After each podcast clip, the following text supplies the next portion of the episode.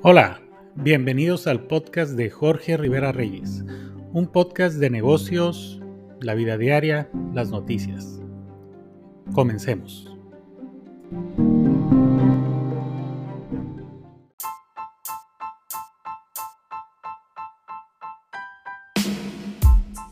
Hola, bienvenidos a mi podcast. En esta ocasión les traigo la lectura de dos escritos que pueden encontrar en mi blog personal en jorgeriverareyes.com. Les traigo la historia de Tlacaelel, un sacerdote azteca, y un escrito político sobre el presidente YouTube. Espero que sean de su agrado y me dejen sus comentarios para seguir perfeccionando mi técnica en el podcasteo. Gracias y los veo en el siguiente capítulo.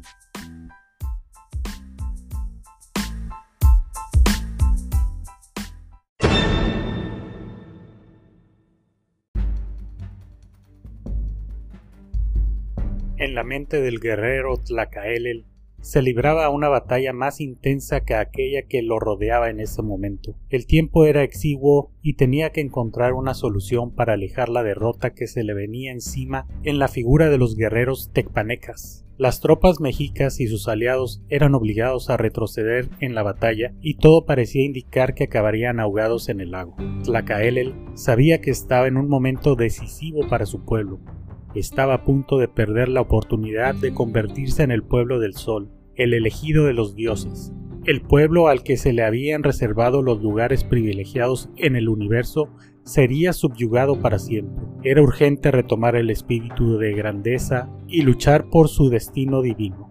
El mejor que nadie sabía eso, por algo era el supremo sacerdote de Cihuacoatl. Veía correr a sus hermanos mexicas, veía correr a sus aliados tlacopanes y texcucos, en su mente se agolpaban las imágenes del águila devorando a la serpiente, con la que los dioses les otorgaban estos dominios.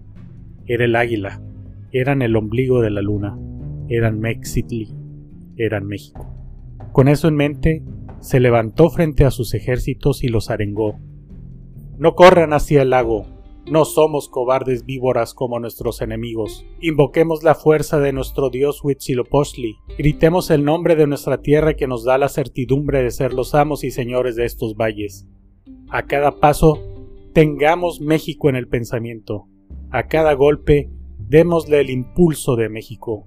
Este nombre es sagrado, nos da la fuerza para vencer al enemigo y nos protege ante la derrota. Esta tierra es México y México se impondrá sobre los enemigos. México, México, México.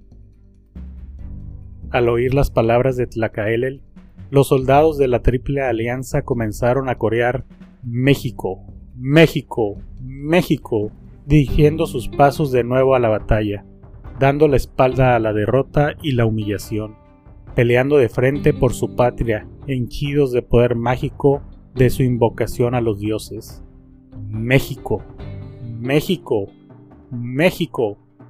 El enemigo comenzó a perder fuerza con solo oír ese grito poderoso. Dejaron de avanzar y comenzaron a ser derrotados. Fue el primer triunfo de México, palabra divina que infunde valor, fuerza y espíritu para conquistar la victoria, arrebatándola de las garras enemigas y triunfar a pesar de todas las adversidades.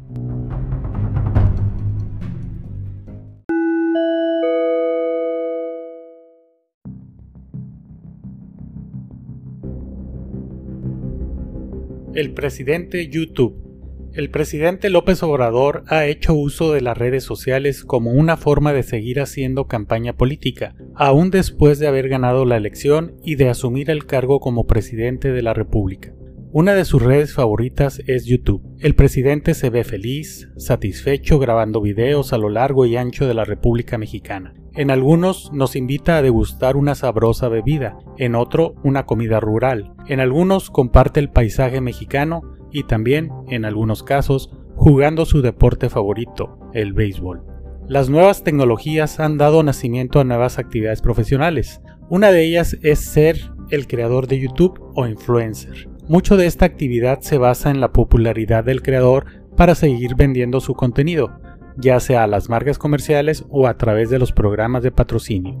Por eso, Todas sus actividades van encaminadas en incrementar y defender la popularidad de sus canales.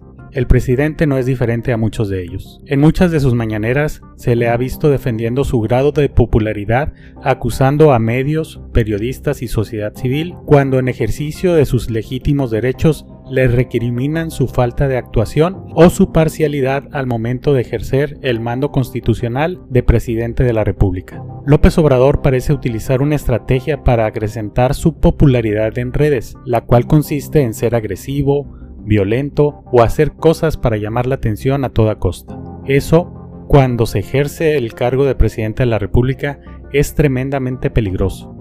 El ser presidente de la República no es un concurso de popularidad, es una alta responsabilidad de tomar decisiones, en algunos casos complicadísimas, difíciles y trascendentales, y que poco abonarán a la popularidad del presidente en turno. López Obrador no entiende esta realidad y simplemente lo que busca es ser popular. El populismo es el ejercicio público pensando en incrementar la popularidad del funcionario, sin medir las consecuencias de su falta de acción en temas sensibles y complicados. El funcionario debe basar su desempeño en el mejoramiento de las condiciones de vida de los habitantes, incluso tomando decisiones impopulares pero necesarias.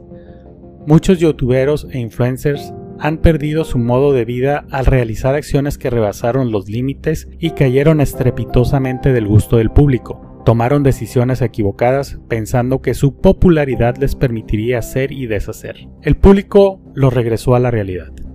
En el caso de López Obrador, sus comentarios y acciones son cada vez más audaces y está a punto de cometer un grave error que derrumbará su popularidad y su apoyo social. El problema es que él no perdería un canal de YouTube, él perdería un país y posiblemente el futuro de millones de mexicanas y mexicanos.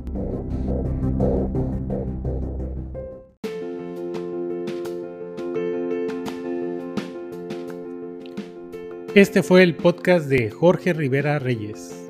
Muchas gracias por escucharlo hasta el final y te prometo que el próximo será mejor. Gracias y hasta la próxima.